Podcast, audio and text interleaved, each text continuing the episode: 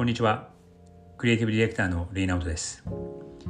このポッドキャストをお聞きになってくださっている皆様、そしてご連絡をいただいた皆様、本当にありがとうございます。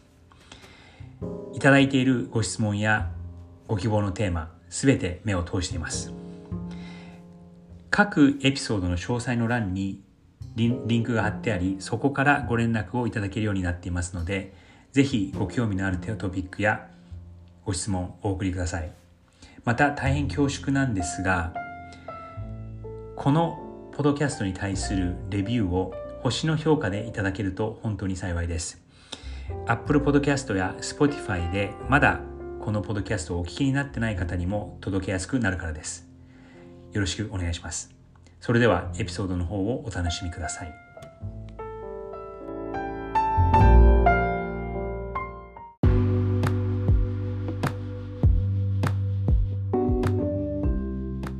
This is Raynamo's Podcast レイナモトのライフアカデミー皆さんこんにちは。クリエイティブディレクターのレイナモトです。今日の配信は木曜日なので今週のニュースセレクトのコーナーです。では今週のニュースはこちらです。アメリカで禁止された算数の教科書と人種差別の関係というトピックで今日はニュースを紹介してみたいと思います。これはですね結論から言うとアメリカの人種差別が非常に退化しているという現状についてなんですがえつい先日フロリダ州で小学校中学校の算数の教科書の約半分の54冊の教科書が禁止されるという指令がフロリダ州知事のデサンティス知事より出されました。この理由としてこの算数の教科書です。歴史とかの教科書ではなくて算数の教科書に教育に望ましくない批判的人種理論が含まれているからだというふうにされていました。この言葉批判的人種理論。日本ではそんなに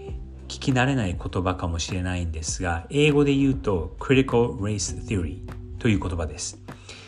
もうかなり昔からある言葉で何十年も前からある言葉なんですがほんのここ数年でほんのそうですねもう23年34年ぐらいですかねトランプが大統領になってからそしてその後半ですねに、えー、メディアでもよく取り扱われるようになってそしてよく保守派の人たちが、え、この言葉を使って反論をしているんです。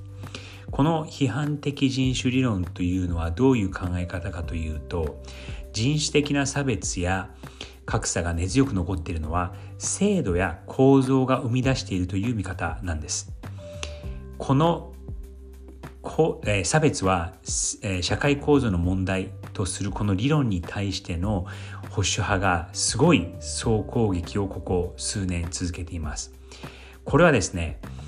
アメリカが長年築いてきた社会や諸制度が悪い構造的な問題ということは実はこれ白人に対して非常に都合が悪いことなんです。その歴史を作ってきたのは主に白人であるためこの批判的人種理論をサポートするということは白人に対する非難になってしまうそして白人がの数が圧倒的に多い南部や中西部の多くの州の人々は自分がいつの間にか悪者になってるそして白人差別だと感じてしまっているわけです。先ほ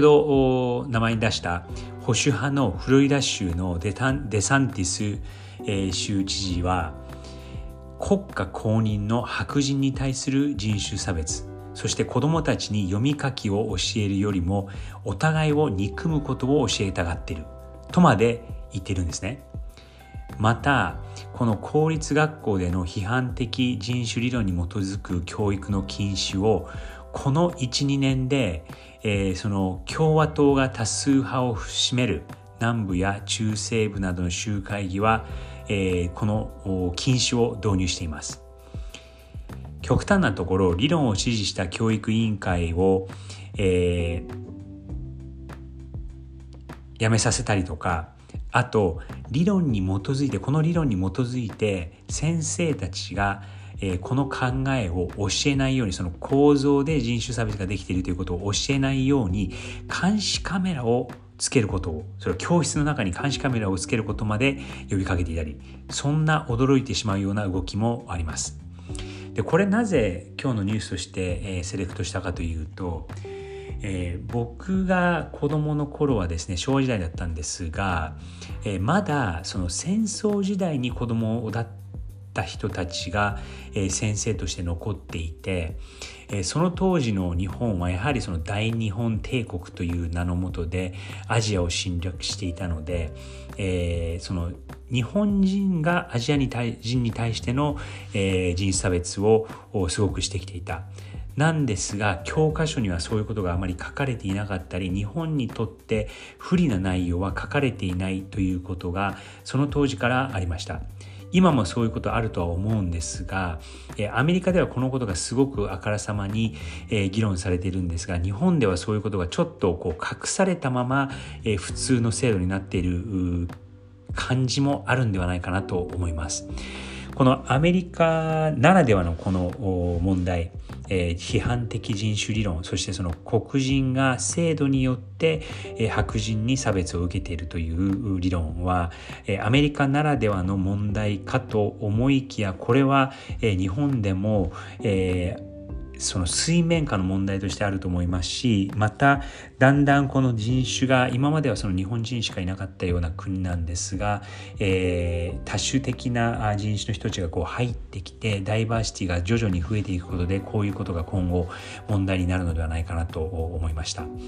なので、えー直接これ肌でどう感じられるかというのはやっぱり現地にないとわからないかもしれないんですけどもそのやっぱりマイノリティの人たちがいかにこう苦労した生活をしているかそれはアメリカでもそうですしそして日本でもなかなかそういうことがメディアでは取り上げられないような状況でも実はそういうことが起こっているということを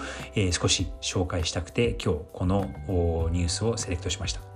それでは1週間まだ数日残っていますがお仕事頑張ってください。Have a nice day